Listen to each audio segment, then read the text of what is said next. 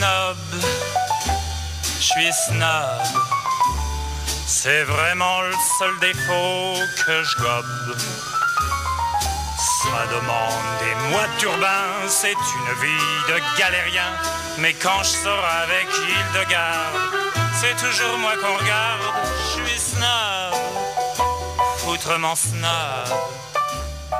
Muy buenas noches, queridos oyentes, queridos lectores. ¿Cómo están? ¿Cómo están en sus casas? Estamos de vuelta porque la semana pasada no tuvimos programa, así que muy contentas de estar otra vez acá desde Radio Nacional. El equipo de las ñoñas los saluda. Mi nombre es Victoria Cos y al lado mío mi queridísima compañera Julia Zamora. Hola, Juli. Hola Vicky, hola oyentes, ¿cómo están? Bueno, acabamos de hacer un sorteo recién, hace un minuto o menos. Eh, anunciamos el ganador, así que se estaba llevando tres libritos muy hermosos. Eh, los felicitamos y bueno, que los puede pasar a buscar por, por la radio. Eh, Hoy vamos a estar trabajando el libro del autor eh, y poeta estadounidense vietnamita eh, Ocean Wong, En la Tierra somos fugazmente grandiosos, una novela súper interesante, su primer, su primer novela de ficción. Eh, debutó como novelista, él ya había sacado otros libros anteriormente, pero eran de poesía únicamente. Eh, así que vamos a estar reseñando este, este libro que es eh, muy hermoso. Es eh, hermoso. Y aparte él, una cosa es que es muy joven, tiene 33 años. 32, 32. años. sí, nació en Ho Chi Minh, en Vietnam. Y bueno, y con su familia, con su madre y con su abuela, emigraron a Estados Unidos, estuvieron viviendo un tiempo en Connecticut y después él hizo su carrera de literatura, de letras, en, en Nueva York. Eh, así que después cuando abordemos un poco su biografía y su historia de vida, que también está relacionada con el libro porque tiene tintes autobiográficos, eh, les vamos a estar contando un poquito más sobre la vida de Ocean Wong, que es súper interesante eh, y que, bueno, de alguna forma se plasma también en esta historia que hoy les traemos a la radio.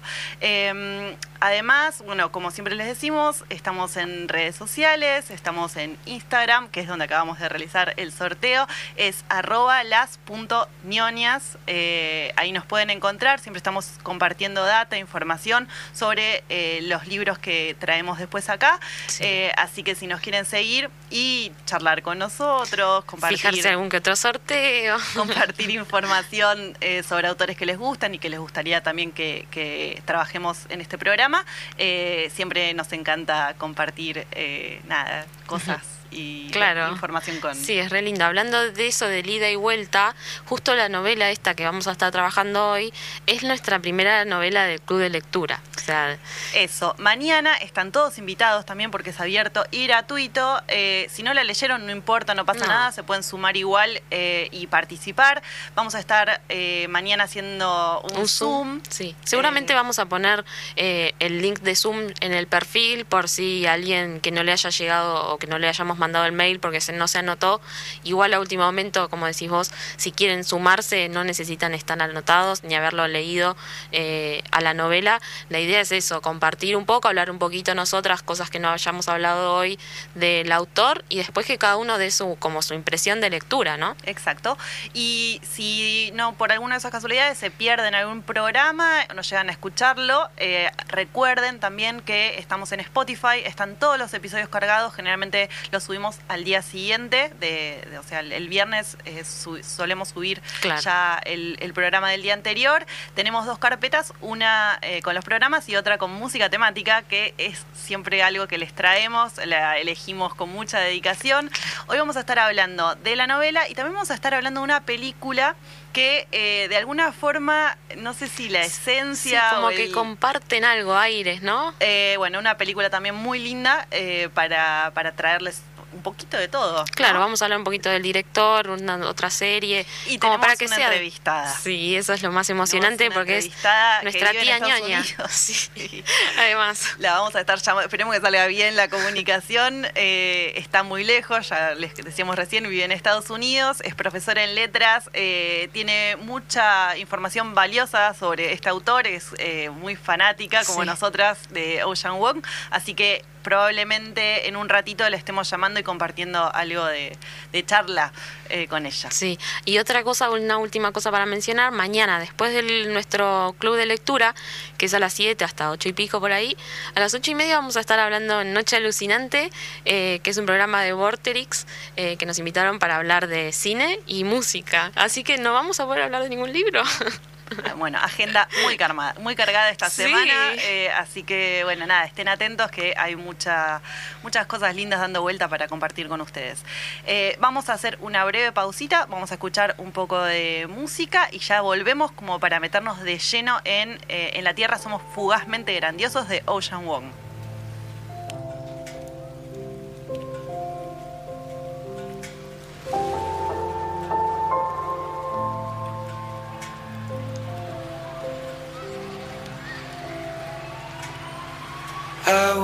Wasn't looking for you, but you found me.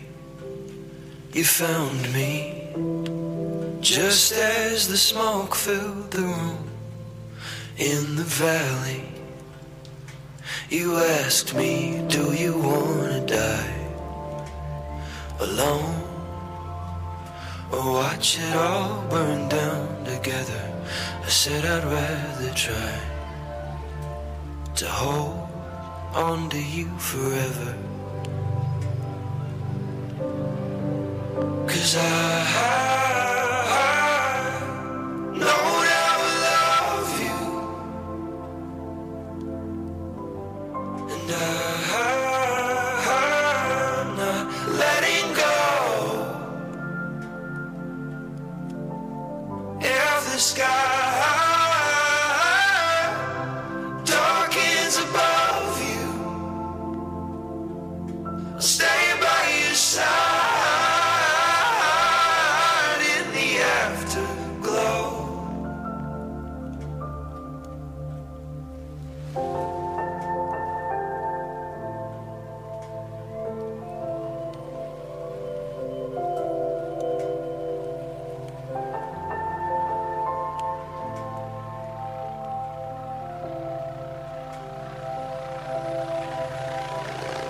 This was the place I grew up.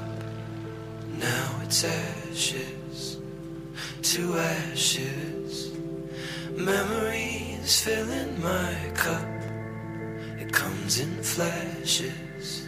But when it passes and I see your eyes, I know there's nothing I'll ever find better. I think I'd rather die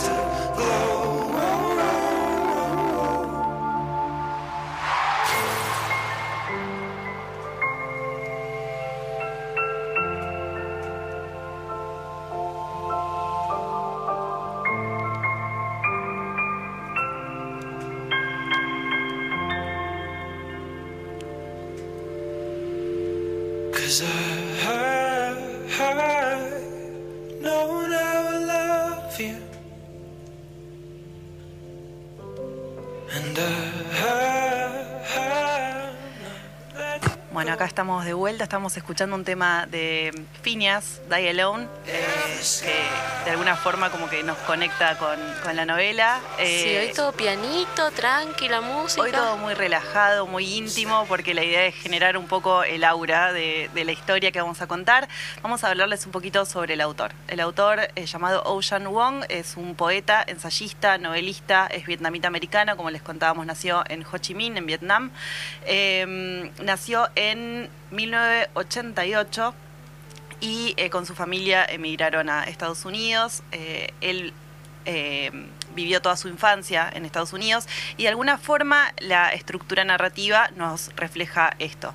Eh, podríamos decir que el libro está eh, estructurado en tres partes. Eh, la primera vendría a ser un reflejo de lo que fue su niñez, la segunda su adolescencia y ya la tercera encontramos a un Ocean más adulto, ya con una identidad más, más sólida y, bueno, explorando un un poco este mundo de la literatura y lo que es ser escritor. Em, también estaba pensando que es interesante que él, o sea, el formato, él escribe cartas a su madre analfabeta. Exacto. Entonces, eso le permite que, que, funcione, o sea, la novela funciona como un diario íntimo, porque primero eso, o sea, le sirve para recordar su pasado, para hacer como como un, un, repaso de toda su vida, ¿no? Y, y además esto de, que su madre sea analfabeta es como que le permite contar todo. Sí, hoy escuchaba justo un comentario que eh, da cuenta de lo que vos decís. Dicen que los escritores tienen que escribir como si sus padres no lo fueran a leer nunca. Claro, eh, mira. de alguna forma liberarse un poco de, ese peso, de la mirada de, las personas más, importantes y más cercanas que tenemos en nuestra vida, que son nuestros progenitores. Eh, condicionan el proceso de escritura. Entonces, eh, una buena técnica para, para narrar es eso, eh, sacarnos ese peso encima y escribir como si nuestros padres nunca nos fueran a, leer. Eh, es una, nada, justo hoy escuchaba eso y me pareció interesante, sobre todo en, en este libro que trabajamos hoy, que como vos bien decís, está escrito en formato de cartas a su madre analfabeta. El tema del lenguaje es un gran núcleo dentro de esta historia, ya lo vamos a estar profundizando un poco. Y el tema de la maternidad también eh, es algo que atraviesa la historia casi por completo. Otra vez tenemos el tema de la relación madre e hijo como uno de los vínculos fundamentales y uno de los grandes disparadores de, eh, bueno, de, la estructura narrativa como nada, forma de, bucear en la identidad y de eh, pensarse a uno mismo a través de, los vínculos y las relaciones con sus padres. Tal cual. Em, bueno, entonces en un primer momento, cuando nos acercamos a esta novela encontramos la infancia de Perro Pequeño, eh, que, es el nombre que le pone su abuela eh, para alguna, de alguna manera ahuyentar a los demonios, a los malos espíritus. Eh, es una herramienta que usan en su lugar de origen, ponerle nombres feos, nombres medio asustadizos, o para, que bueno, los, espíritus se, se, alejen. Claro. y bueno, y entonces el autor nos lleva a conocer los orígenes de su familia en Vietnam, la historia de su madre, de su abuela. Su madre eh, se llama Rose en la novela, eh, que es el nombre que adopta en Estados Unidos. Eh, la abuela se llama Lan. Y empezamos a, conocer una historia de supervivencia. Historias duras de guerra, de huidas, de, mm, bueno, nada, de los 70, cómo migran a Estados Unidos. Y, bueno, y encontramos por un lado una abuela eh, comprensiva, quizás eh, más cercana a él. Eh, él, por lo menos yo lo percibí de esa forma, encuentra como un espacio más de, contención. En cambio, con su madre hay muchísimas más rispideces, el vínculo a veces se torna más violento, más tenso.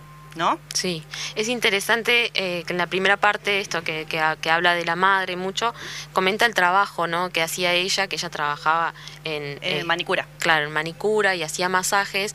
Y es súper interesante, primero porque ese es como como hemos hablado otros lugares, otras veces, esos, esos espacios así de manicuras o de masajes tienen como un funcionamiento así que es como medio universal, como que vos vas, entras a cualquier lugar de masajes y son todos iguales y, y se ve que el perro pequeño iba con, con su madre, de, la acompañaba, ¿no? Entonces hace un montón de reflexiones acerca del trabajo de la madre, acerca del lugar en el que ocupa la madre, esto de que siempre está pidiendo perdón, siempre está como por debajo de sus clientas. Eh, sí, del, agotamiento también, del, del, del mal pago que recibe en ese, en ese trabajo, de la explotación, de las malas condiciones y de cómo el inmigrante eh, tiene que a veces asumir ese rol difícil, duro, para poder sobrevivir. Y ahí me quedó una parte que en un momento dice que va una señora y que le pide que le haga masajes, pero cuando, cuando pones, digamos, en los pies, tiene, hay un miembro que le faltaba. Y dice que la madre le hace masajes en el miembro fantasma. O sea, y como porque la mujer, se lo, la mujer se lo, pide. Porque es cierto eh, que hay sensibilidad, ¿viste? Sí. Es re loco eso. Y bueno, y ella trabaja sobre ese, ese pie ausente. Y es increíble, o sea, más todo lo que, lo que digamos en este programa no va a importar porque igual tienen que ir a leer el libro porque lo más lindo es cómo escribe, ¿o no? Exacto. Al ser eh, poeta, eh, esta característica y este recurso está totalmente impregnado en eh, la forma de, de, contarnos la historia y es un libro, yo lo, decía en, un poco en, Instagram, es un libro para leer despacio, es un libro para paladear, es un libro para prestar atención, para subrayar mucho, eh, es, es, un libro para disfrutar. Sabes que yo eh, estaba pensando eso, que lo arranqué, lo leí como en tres partes, lo arranqué en febrero Después hace un tiempo lo seguí y bueno, y ahora hace unas semanas lo terminé y lo redisfruté así, porque no, era, no es para devorárselo. No es un libro para leer de un tirón. Esto no significa que sea complejo, que tenga una, lectura inaccesible o que, viste que hay libros que son difíciles, que tenés que leer muchas veces un mismo párrafo porque no te entra el concepto claro. que quieres. No, no, no, en este caso no, no es así. Eh, es un libro fácil, pero es un libro que, que tiene mucha hermosura encima y realmente vale la pena prestar mucha atención. Eh, y bueno, también encontramos en la relación entre el hijo y su madre el tema del lenguaje, que también es, uno de los grandes ejes que va a estar presente a lo largo de, todo, de toda la historia. Eh, de hecho, oh, perdón que te interrumpa, Ocean Wong es, eh, da clases de inglés y no es casual, digamos, que su, su, reflexión hacia el lenguaje. Le interesa mucho todo lo que es lingüística y ni hablar tiene, tiene también como un tema con, el, con esto de, de, comunicar, ¿no? De comunicar bien las cosas. Él cuenta en un momento que un tío de él se suicidó y que él como que si bien pasó un montón de tiempo con el tío, nunca supo, porque nunca se habló, porque nunca... Entonces, eso, lo no dicho, eh, es lo que le genera a él como... Es que justamente eso es una de las cosas, eh, para mí, una de las, de las grandes eh, esferas que, que, se, que se tocan en este en este libro el tema del lenguaje como pertenencia y como construcción identitaria eh, y, y, cómo la madre se queda afuera de, eh, de, la cultura un poco estadounidense justamente porque no tiene acceso al idioma y él eh, la trata de, de meter, la trata de incluir siendo su intérprete, siendo su traductor pero tiene obviamente limitaciones y es un niño, eh, él está escolarizado, entonces de esa forma él logra apropiarse del idioma inglés y, bueno, y, a través de, sus pocos recursos ayuda a su madre a resolver situaciones cotidianas donde eh, le tiene que, explicar cosas que ella no llega a, comprender. Eh, y esto es, es, para mí muy fundamental. Es lo, como vos decís que, que sean cartas para su madre analfabeta eh, es una paradoja muy, muy linda. Y en relación a eso, que también, ahora mientras vos hablabas pensaba que no es lo mismo la reflexión del lenguaje que pueda hacer una persona sobre su lengua materna que en este caso sobre una lengua que uno tiene que aprender, que, y, aparte, inglés. Y ahí saltan contrastes también, ¿no? Porque hay palabras que en un idioma existen y en otro no. Claro. Y ahí, ¿cómo hacemos para decir cosas que no podemos nombrar? Tal cual. Y acá tengo justo una, una pequeña cita que eh, en relación al nombre de la madre, que decías vos, Rosa, dice, solo cuando pronuncio la palabra me doy cuenta de que en inglés Rose, Rosa, es también el pasado de rise, levantarse. De que al llamarte por tu nombre te estoy diciendo también que te has levantado. Es como hermoso la reflexión y cómo lo poetiza, cómo hace una metáfora al, respecto. Sí, cómo va al, origen de la palabra y juega con eso para encontrar eh, relación con nada, con, su madre, con su historia. Eh, y después el autor eh, nos lleva también a su adolescencia. Esta es como la segunda etapa es como un despertar sexual que tiene. Exacto, y ahí ya él empieza a encontrar su identidad, su, su homosexualidad, Sí, se enamora de Trevor. Se enamora de Trevor, que es eh, alguien que trabaja con él, eh, un mexicano que trabaja con él en una especie de fábrica donde recolectan hojas de tabaco. Claro. Eh, y ahí se empieza a encontrar con muchas cosas que lo van golpeando. El tema de, de su condición de inmigrante también empieza a tener muchísimo más peso. El rechazo, la violencia se empiezan a hacer también palpables. Y, y otra cosa que, eh, que pesa mucho es el tema de las drogas. Sí. El tema de las drogas dentro de su grupo de adolescentes y cómo eso va devastando todo su entorno. Sí, de hecho, porque no son drogas así nomás las que mencionan. Creo que en un momento hay una que se llama oxicodona, puede ser. Eh, que esa es terrible y es un opioide. Mira, estoy mirando. Sí, de hecho él eh, va contando muchas pérdidas eh, de, de amistades muy cercanas Sí. que lo, lo van... Nada, lo, lo van golpeando de manera muy dura, Sí. Eh, pero también no, no se queda con eso, sino que nos cuenta y nos muestra la forma en la que conoce a Trevor, cómo se van relacionando, cómo van descubriendo juntos eh, su homosexualidad Sí. y, y bueno, y cómo eh, cada uno lidia con eso como puede. Exacto. Eh, Justo y tengo es una una cita- historia de amor. ¿no? Dice, el chico de quien aprendí que hay algo aún más brutal y total que el trabajo, el deseo. Así eh, lo presenta a Trevor. Que es cierto, es muy interesante porque en ese, esa, su despertar sexual y este deseo sexual también viene acompañado de un deseo de conocer, un deseo de experimentar y que, bueno, se relaciona con las drogas en ese caso, pero pero bueno, es, es eso, es, es entrar a un, un mundo y bueno, es súper interesante en ese sentido eh, lo, lo, lo jovial también de la novela, ¿no? Sí. Que en las menciones que hay de música, de otros autores, creo que el personaje escucha 50 Cent, Sí, Neil de Young. hecho hay algunos guiños eh, que va dejando el autor eh, con, con algunos libros eh, que, que abarcan el tema de las minorías en Estados Unidos, como que va dejando ahí algunas huellas que yo creo que tienen que ver con su condición de, de inmigrante y de minoría, ¿no? Claro. Eh, y cómo él tiene que atravesar momentos complicados, como por ejemplo cuando le regalan una bicicleta. Sí. Y es la bicicleta es rosa. Es rosa. Y bueno, y él sale a dar un paseo y de repente eh, un grupito de chicos que, que son crueles con él eh, se la rayan y se la estropean y después él vuelve a su madre muy dolido con la situación y su madre le dice te tenés que hacer hombre, Mm, eh, te tenés que defender. claro. Y bueno, y él este, se siente pésimo. ¿no? Sí. Y acá tengo una última cita para leer. Dice, en aquella labor de comunicaciones innúmeras aprendí a hablar con los hombres no en mi lengua, allí inútil, sino con sonrisas, gestos de la mano, incluso silencios, vacilaciones.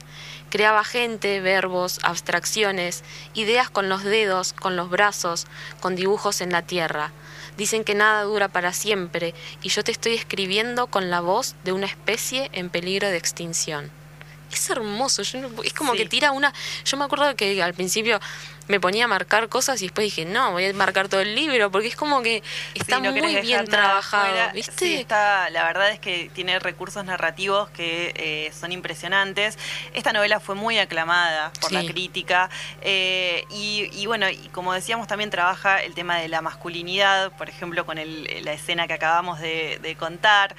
Tiene muchos ejes, eh, tiene muchas capas, el abuso de drogas, la violencia doméstica, que él vive eh, con su madre, porque tiene muchas escenas muy complejas. Sí. Eh, ella no sabe lidiar del todo con eh, todas esas cosas que sufre y que no sabe cómo canalizar y muchas veces se las agarra con él, a él le da miedo eh, su madre por, por momentos. Eh, entonces hay una infancia un poco traumática.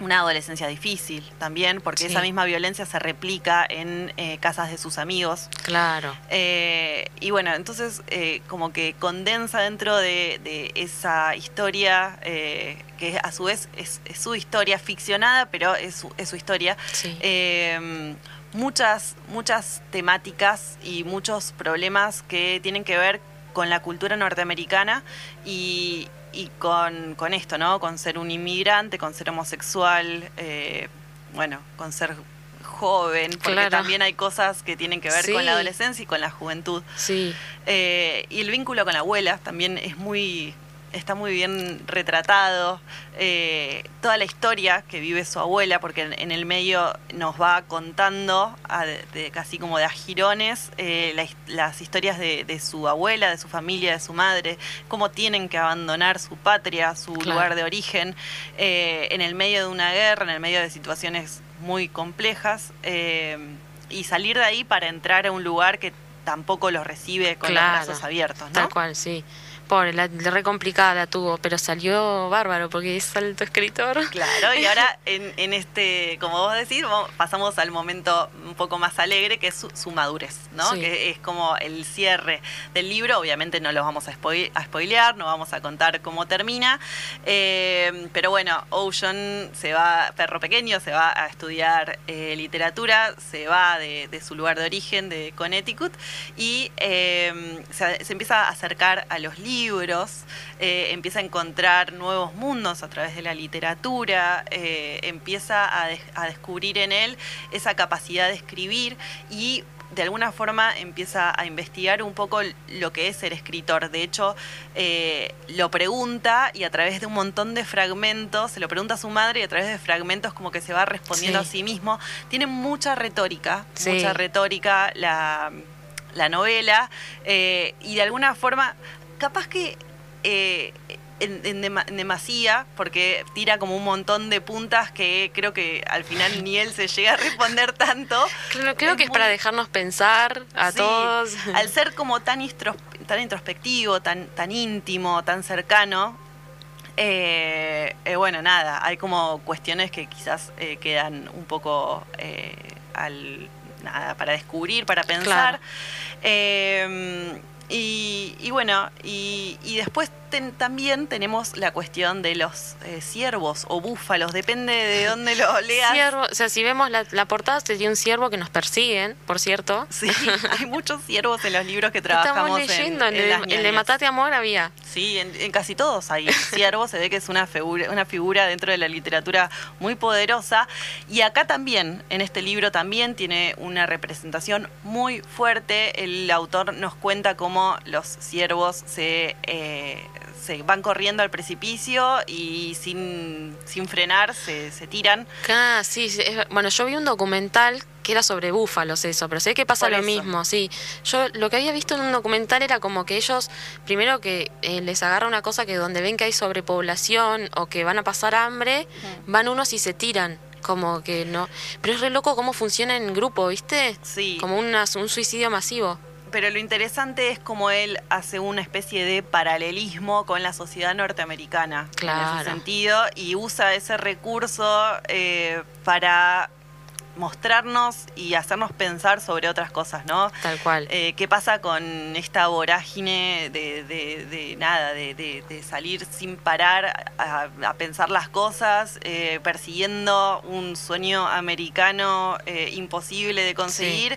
¿Y qué pasa con las personas que quedan en el medio? Yo eso personalmente lo vinculé sobre todo con sus amigos, por ejemplo, que caen en... Claro, en el los que no, no, de pudieron contar, tal cual. Eh, así que bueno, básicamente tenemos esta estructura de tres partes eh, y, y- y lo más lo más lindo es eso, ¿no? La, la forma de contarnos es su historia. Sí, hermoso.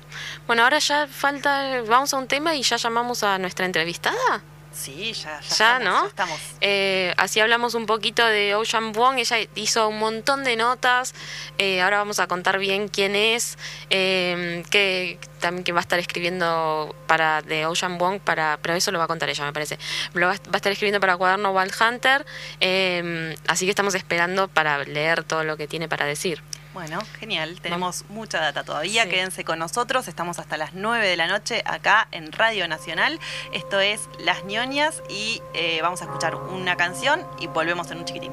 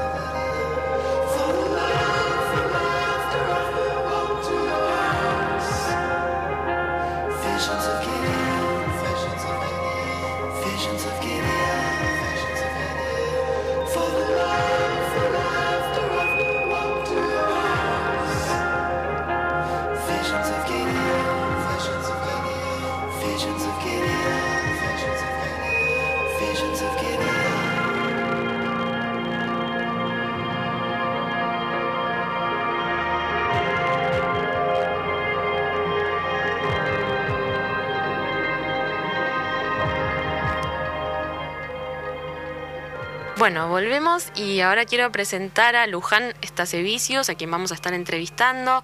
Profe en letras, se recibió acá en Bahía Blanca y se doctoró en literatura española en la Universidad de Illinois, porque está desde Estados Unidos ahora escuchándonos. Eh, bueno, eh, integra el Centro de Idiomas y Comunicación Intercultural en Houston. Eh, es amiga nuestra, la tía ñoña, y además escribe para Cuaderno Wild Hunter, que hizo notas, por ejemplo, de yoga, de carrer, eh, una de Woody Allen que está buenísima, y próximamente va a haber una de este libro que estamos hablando hoy. Yoga de carrer también lo vamos a reseñar, También. así que la vamos a estar llamando De otra nuevo. vez. Hola Luján, ¿estás del otro lado? Qué emoción saludarlas, qué placer saludarlas. Hola Vicky. Hola. Luján, ¿cómo estás? ¿Nos Muy escuchás bien? Muy bajito, pero nos vamos a entender igual. Sí, nosotros te escuchamos bien y creemos que eso Sí, significa ahora, que va a eh, salir bien. bueno, no sé si estuviste Eh, escuchando recién, estuvimos eh, hablando un análisis así medio abuelo de pájaro de, de la estructura de la novela y contando un poco de qué se trata. Para, para profundizar te tenemos a vos. ser, este, dejen de ser humildes porque el análisis estuvo muy bueno, las estaba escuchando desde acá. Eh, estuve tachando las cosas que ya dijeron No, para no repetirme. Bueno, somos oídos porque la, la nota, la idea es que salga para el Día de la Madre, así que imagínense ¿Te la estamos spoileando? No, no, no, para nada, para nada, para nada. Genial. Este, lo importante es que se lea, ¿no? El, el, el niño llamado Océano. El niño Sí, llama sí. eso, ¿viste? A ver, eh, Luján nos contó que ella tardó un tiempo, como muchos de nosotros, en darse cuenta que se llamaba Océano. Es un nombre, me parece Es espectacular. hermoso. Ocean. Que yo cuente eso, Julio. Ah. A ver, Eh, claro, yo al, al escritor llegó por un poema de él, que es uno de los últimos de, de su primer libro, que es, eh, estoy tratando de ver, Cielo Nocturno con heridas de fuego. Bueno, tengo Ahí va. los nombres en español para si lo quieren buscar. Y claro, es un poema que él se escribe a sí mismo, pero yo no sabía que él se llamaba Océano. Y justamente empieza con un vocativo, eh, tipo Ocean, Don't Be Afraid, qué sé yo. Y yo, ay, qué lindo. Y yo me había hecho, hice todo un viaje pensando de, uy, le habla al océano porque está hablando del futuro y el océano es esta fuerza permanente, pero que al mismo tiempo es móvil y que qué sé yo. y nada, tuve que meterme toda esa interpretación, porque me di cuenta que se estaba hablando a sí mismo. Bueno, pero cerraban, cerraban. Es lo, es lo que tiene la literatura. Exacto, es, es Cerraba, se recierra. Después leanlo y van a ver que recierra, si ustedes lo saben. Y vos, por Este, ejemplo, más o menos. Pero De- no, estaba escuchando lo que ustedes decían y, y me parece que sí, que el juego que hay con, con el lenguaje, con esa lengua heredada y adoptada, este, es es súper importante. A mí hay algunos ejes que me gustan mucho de este libro, eh, en principio porque tiene este retrato de la, de la experiencia norteamericana que, que por ahí no abunda tanto, ¿no? que Estados Unidos no es, no es Miami, Nueva York únicamente, sino que... Salir un poco de la romantización de, claro, de, de vivir allá. Exacto, exacto, y esta cosa de eh, gente corriendo como los, los, los, los búfalos, el sueño americano, y Claro. cayéndose, también estaban los de las mariposas monarcas también, que fue bueno, Sí, Es verdad. ir a Haraway, pero no, no las voy a aburrir con eso tampoco. para otro Pero programa. también como una cosa orgánica dentro de la, de la novela. sí. Sí, tiene como, como muchos de, de esos, sí, de, de esos pasajes eh, que él relaciona muy bien con la cultura norteamericana eh, y la verdad es que eso le da eh, otra capa aún más interesante de profundidad a la historia. Tiene, para mí es, es una de las, de las Claro, grandes para cosas. eso, Seguimos, Luján. Total. Perdón si las interrumpo. No, vos mandale, vos mandale. Muy, muy alto, ¿eh? Yo interrumpo. Y sumado a eso, la gran epidemia que hay en Estados Unidos con los opioides, eh, para que se den una idea, está, eh, eh, ese opioide al que es adicto Trevor y sus amigos es el mismo de Doctor House, ¿se acuerdan? La serie de Ah, sí. House, Sí, sí, perfecto. Sí, que era, que era como adicto a, a- a los, son los calmantes que te los dan, bueno, él, él lo explica en el libro, ¿no? Mm. eh, qué sé yo, el año pasado ya solo de eso se murieron 50.000 personas. Mm. Son, bueno, una locura. Pasa un montón, salen, Eh, entran al, Perdón, no, sí. No, no, sí. Luján, ¿Cómo? ¿nos escuchás? Hola. No, el último que dijiste. No, no, sí, no, iba a interrumpirte, pero no, que, que sí, que es algo re común, de hecho eso, todas las personas que, que ingresan al hospital terminan saliendo, o sea, no todas las personas, pero terminan saliendo como adictos a esto, a estos calmantes que les dan para bajar, es terrible.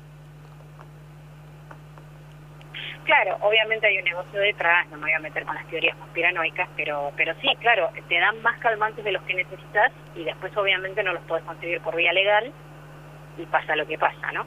Eh, y por último, el último eje así de, de realismo más crudo, a, a mí lo que me gusta mucho de esta novela es que es lírica y cruda al mismo tiempo. Sí, Comparto. Entonces, el último eje, como que es esto de que acá se denomina el white trash, que él lo llama trailer trash en la novela, que es esta clase baja, blanca, desposeída, eh, que, que, que de vuelta, esta es la clase que llevó a ciertas personas a la presidencia en Estados Unidos, o sea, no, no, no son dos o tres, es- son muchos y hay un montón de resentimiento y de oportunidades quebradas, eh, etcétera, etcétera, y me parece súper interesante que esté en el medio de una, de una novela con este vuelo poético. Sí, que para mí, o sea, una cosa está para contrarrestar la otra, porque, o sea, eh, si no, no, no sería lo, o sea, lo endulza un montón todo lo Sí, que cuenta. es verdad, trabaja cosas que son eh, muy difíciles eh, desde, desde un lenguaje muy muy poético y, muy muy hermoso. Pero para mí eso también tiene que ver, que creo que Luján hizo, hizo un par de notas, tiene que ver con, también con esto de que él es budista, ¿viste? Entonces, que algo que se nota mucho, que Luján también nos dijo en, la- en su forma de hablar, después vamos a poner un audio para que, para que escuchen cómo lee, él es muy tranquilo, eh, hace meditaciones, ¿viste? Hace como una meditación alrededor de un cementerio como para recordar esto de, de que nos podemos morir en cualquier momento, un montón de cosas. Y para mí por- tiene algo de eso su libro, ¿no? Medio yin y yang, una cosa así, podría ser. Puede ser.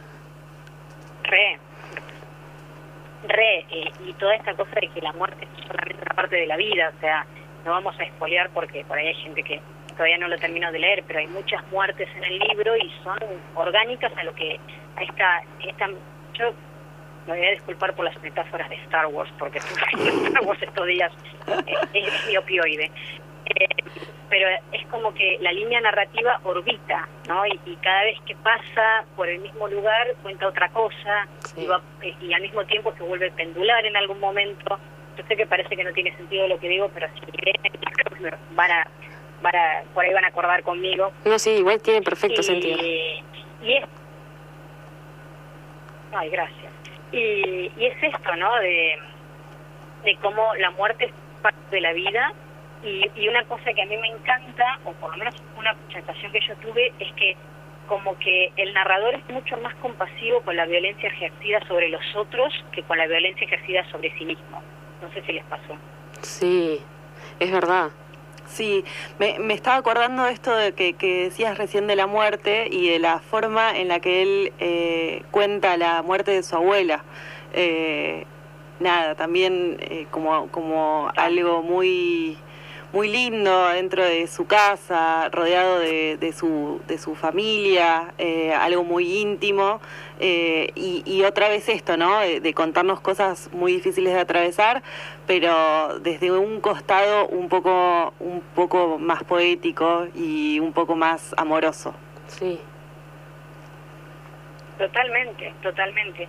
Y que esa es otra de las cosas, digamos, eh, como el último eje que, que es lo que más me impresionó del libro, que tiene que ver con, a ver, eh, en la literatura en general muchas veces se usa eh, eh, la, la perspectiva mentirosa de la infancia para contar cosas que son horrorosas, ¿no? O sea, en España se usa mucho para contar la guerra civil, sobre todo después. es verdad, hay un montón de tenemos en la películas. literatura argentina varios ejemplos. Sí. ¿Cómo? Que hay un montón de películas sobre el franquismo español contadas desde la perspectiva de los niños, o como desde los orfanatos, cosas así. Exacto, tipo el laberinto del fauno, Claro. etcétera. Entonces, es como una perspectiva media mentirosa porque lo que hacen es que vuelven algo súper complejo, lo como que lo van reduciendo a los elementos más básicos desde la mirada de un niño, como para decir, bueno, mira que incluso, bueno, Jojo Rabbit también lo hace, salió hace dos Es verdad, la peli esa que estuvo en Eh, los pero Oscars. en este caso, ah, para mí es un, un giro súper interesante porque no pasa por hacer las cosas más básicas o más idealizadas, ni tampoco más dramáticas. O sea, esto no es mi planta de naranja lima, por ejemplo. Exacto, sí. Pensé lo mismo. Ustedes son muy jóvenes, pero nosotros de chicos nos hacían leer ese libro y, No, yo muy temprano para leer ese libro. Yo lo conocí a Luján, sí, sí, él es, eh, ay, es brasilero, el... Yo me acuerdo que lo leí también, ¿El como en sexto grado o algo así. pasa de todo al pibito. No, sí. Creo que la primera vez que llorás, la gente de mi generación, la primera vez que lloramos con un libro entre las manos es por ese. Pero no, yo con este también lloré, pero por lo menos más. Bueno, yo también me emocioné con este y, y me dijeron amigas que lo empezaron a leer, que con el primer capítulo lloraron mucho también. Es muy emotivo, es muy lindo eso, ¿no? Que un libro te haga llorar, pero de emoción. Sin el golpe bajo aparte. Sí. Totalmente. Y es muy difícil de hacer también. Sí, Sí, estamos esperando que, que, eh, siga ahora con el, con el camino de la novela, eh, que vuelva también a la poesía, pero que nos traiga más, más historias, más, más novelas como esta. Ojalá. sí. Bueno, lamento desilusionarlos porque el próximo libro creo que se llama Mother is Time. O, no, Sí. Time is a Mother. Time is a Mother. O sea, creo que la cosa rara es que es este. Claro, Ah. va a quedar ahí como Pero perlita. ojalá sí, ojalá vuelva. Igual es muy joven. Claro. Capaz, yo, yo creo que tiene un largo, una larga trayectoria literaria todavía por delante. No bajo los brazos. No, estemos, no. estemos con las expectativas altas. No, totalmente. Tiene solamente 32 años. Claro, muy joven, muy joven. Bueno, nosotros ya medio que se nos está yendo el tiempo. ¿Vos, vos querés preguntarle algo más? No, ¿O no. vos, Luján, querías hacer una última mención? No, no, chicos. ¿No? bueno, muchas gracias por... Que no, que estoy respetuosa del tiempo si fuera por nosotras, sabés que todo el programa hubiésemos estado hablando, pero bueno, ahora nos toca recomendar otras cosas. Uy, nos falta hablar La de la peli. película. Vamos a hablar de Call Me, de Call Me By Your Name. No sé si la viste. Sí, ¿cómo Bueno, sí? no sé por qué, medio Sí, que claro, nos... y se, re relaciona con esta película. Claro, exacto. Así que vamos a estar charlando un poquito sobre, sobre esa peli. Eh, Luján, nos encantó tenerte cuando trabajemos yoga, que me encantó también de carrer. Ahí te vamos a estar volviendo a, a llamar. Eh, y bueno, nada, la seguimos en redes. Dale. Dale, chicas, gracias. Gracias por el espacio. Sigan con lo que están haciendo, es importante y es necesario. Bueno, Muchas muchísimas gracias. gracias. Te mandamos un, be- un beso y un abrazo enorme. Dale, chao. Adiós. Bueno, ahí hablábamos con Luján Stasevicius. Ay, decimos Stasevicius. Me estaba saliendo bien, pero che. Eh, bueno, nada, un poco sobre, sobre, su, perspe- sobre su perspectiva también de esta novela de Ocean Wong. Eh, la verdad es que sí, su, su mirada fue súper interesante, eh, siempre encontrando cositas que capaz que uno no percibe o capaz que uno no ve. Y ella estando allá también en Estados Re Unidos. interesante eso, lo que, todo lo que nos contó, ¿no? Eh, claro, también tiene como ese, ese enfoque eh, que, que, eh, Claro, aparte sabe las- cómo funciona la sociedad, algunas otras cosas que nosotros las vemos desde acá y lo leemos en el libro. Sí, y es otro de los grandes ejes de, de este, de este libro. Eh, bueno, les estábamos diciendo recién de la película. Vamos a hacer una pausita cortita, volvemos y les, les contamos un poco de, de este cine para ver que les va a encantar.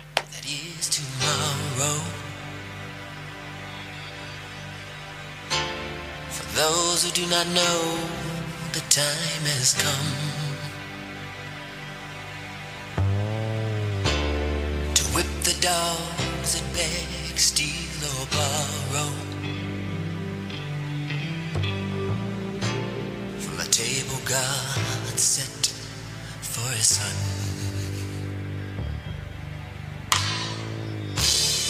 Wicked is the witch that stands for nothing.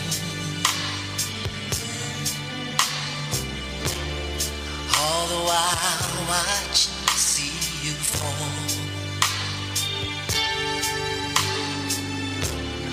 Deeper than the ditch that bred your suffering. The one being dug right now by them all.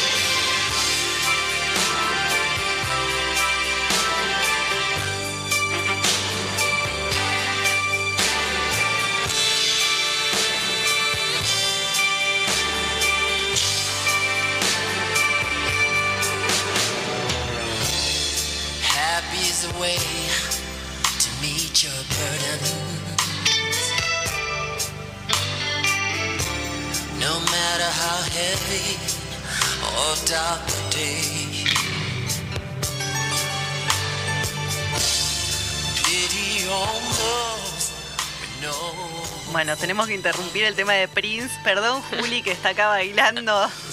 Este lo agregamos suave. porque eh, aparece justo en la, la serie esta de Luca Guadagnino. Vamos a hablar un poco de esa película. Sí, vamos a hablar de... La peli- o sea, Luca Guadagnino es un director italiano. Sí, que nació en 1971. Sí, Director de esta película que les vamos a recomendar hoy, que se llama Call Me By Your Name. que de es del 2017. 2017, sí. Está basada en una novela de André As- Asiman, supongo que se pronuncia, Mm. del 2007. eh, y bueno, forma parte también de una trilogía de películas. Sí. Pero lo interesante es eh, la historia, ¿no? De amor que hay Sí. y que tiene como cosas que nos hicieron acordar mucho también, o Sí, sea, la es como novela. que el, el tono, la forma en la que está planteada la historia, El eh, ambiente. de alguna forma, como que no sé por qué, nos, nos pareció a las dos, que eh, de alguna forma se tocan un poco Sí. con, pueden ser amigas, digamos, la Sí. película con el, el libro, con el libro de Ocean Wong. Eh, está ambientada en el norte de Italia en 1983 y nos cuenta la historia de amor entre Helio, Sí. y un adolescente de 17 años eh, que recién, digamos, está despertando su, sexua- su sexualidad, y Oliver, eh, que es el asistente de su padre. Su padre es eh, un, eh, ahí no me sale la palabra, arqueólogo. Sí, sí, tal cual. Un arqueólogo que convoca a eh, Oliver para ser su asistente, su ayudante, su aprendiz, Sí. supongamos. Eh, es un chico estadounidense. eh, y Todo esto es. Ah, ya dijiste que era en Italia, sí. Sí, en Italia. Que es En como un pueblito en- chiquito, re lindo, que andas Ay, todos es en bici. súper pintoresco, o sea, ya Es hermoso. solamente vale la pena verla por, por los paisajes de, Y la de música. Italia y la, y la música. La música es hermosa, de hecho, uno de los temas que pasamos hoy es de esa película. Y Y bueno, y de repente empieza a pasar que eh, hay miradas cómplices, se empiezan a enamorar estos dos chicos, Sí. estos dos jóvenes, y surge una historia de, una historia de amor eh, muy fuerte, muy apasionada, muy linda. Que además es hermoso porque Helio, este chico de 17 años, eh, eh, está todo el día leyendo, Es muy- sí, es un escucha bibliófilo. música, eh, le toca el piano perfectamente, es como... Y bueno, y precisamente este otro que, que además es muy lindo, rubio, alto, qué sé yo, eh, que es súper culto. Sí, y todos lo aman. todos lo aman porque es como... Se ah, hace norte- amigo de todos los viejitos que están tomando vino en, en los Sí. lugarcitos de, de como ahí un de- de se Italia. toma, me parece. No sé si se puede decir. Eh, y, y bueno, y nada, y, y como que conectan y ahí surge este, este amor.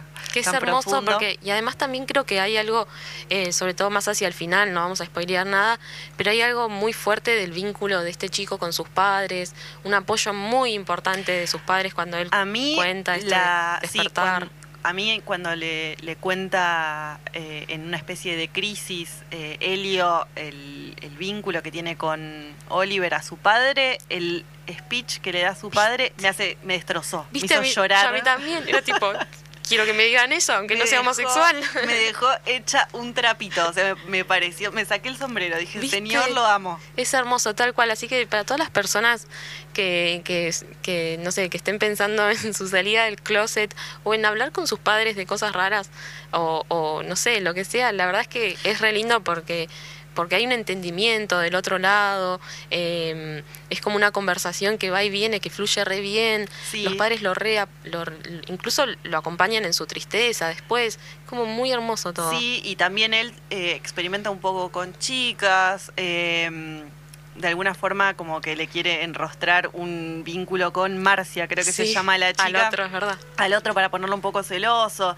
Eh, tiene como algunos, algunas cositas graciosas. La verdad que la película está muy bien hecha eh, y vale la pena verla. Así que si se copan, eh, esto, este maridaje de eh, la Tierra somos fugazmente grandiosos y por el otro lado, eh, Call Me By Your Name. Sí. La pueden buscar. Y eh, yo quería hacer una pequeña mención de la Dale. serie, esta We Are Who We Are, de este mismo director, Luca Guadagnino. Todavía no la vi esa, pero Está me la buena. recomendaron mucho. Son ocho capítulos nada más. Es, es rara porque, a ver, si yo te cuento es como que aparentemente no pasa nada en la serie. Mm. O sea, no hay conflictos o cosas así que vos digas, uy, quiero ver el próximo capítulo. Pero es muy introspectiva.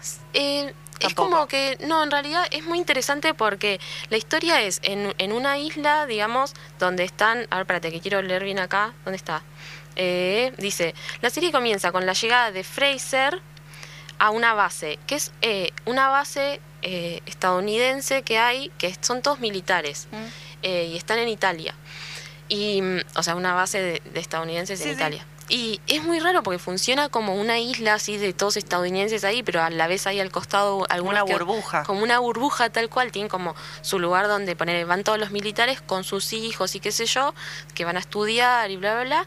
Es- Este chico, el personaje, es hijo de dos mujeres que son militares, una que tiene un cargo re importante y también viene como de, con su despertar sexual, él es muy, muy distinto, digamos, y viene acá y como eh, en algunos momentos tiene roces, pero después eh, es hermoso, como, o sea, es todo como un- una tra- transición de la adolescencia entre amigos eh, y un despertar así sexual o descubrimiento personal.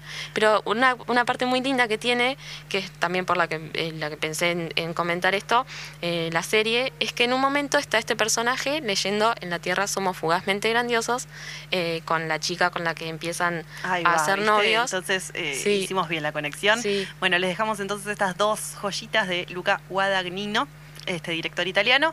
Si lo quieren chusmear, vayan a verlo. Seguramente en internet está todas las, las cosas disponibles. Sí. Eh, ah, en Netflix está la peli. Ah, En Netflix. perfecto. Este, la serie es de HBO, pero en Netflix está Call Me By Your Name. Genial. Y ahora eh, escuchamos un audio de Ocean. Sí, les trajimos un poema eh, que está narrado por Ocean Wong. Está en inglés, pedimos disculpas, pero nos pareció que, eh, nada, lo valioso de Sí. poder escuchar la voz del propio autor narrando su, su producción eh, tenía como mucho encanto. Así que vamos a escucharlo. almost human. It's been a long time since my body, unbearable, I put it down on the earth the way my old man rolled dice. It's been a long time since time, but I had weight back there, had substance and sinew, damage you could see by looking between your hands and hearing blood. It was called reading, they told me. Too late. But too late. I read. I made a killing in language and was surrounded by ghosts. I used my arsenal of defunct verbs and broke into a library of second chances, the ER, where they bandaged my head even as the black words kept seeping through, like this. Back there, I couldn't get the boys to look at me, even in my best jean jacket. It was 2006 or 1865 or .327. What a time to be alive, they said. This time louder, more assault rifles. Did I tell you? I come from a people of sculptors whose masterpiece was rubble. Indecent, tongue tied, bowl cut, and diabetic, I had a feeling. The floorboards creaked as I wept motionless by the rehab window. If words, as they claimed, had no weight in our world, why did we keep sinking, Doctor? I mean, Lord, why did the water swallow our almost human hands as we sang like this?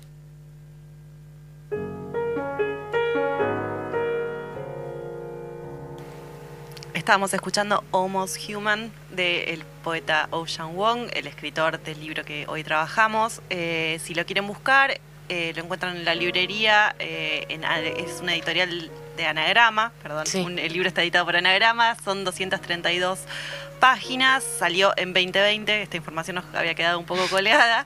Eh, tiene otra, otros libros de poesía, uno se llama Burnings, que salió en 2010, otro se llama No, que es eh, de 2013, y Cielo Nocturno con Heridas de Fuego, que salió en 2016 y es el que hacía mención Luján. Todos esos son de poemas, así que si, si quieren buscar un poco más de cosas sobre este autor, tienen bastante información disponible.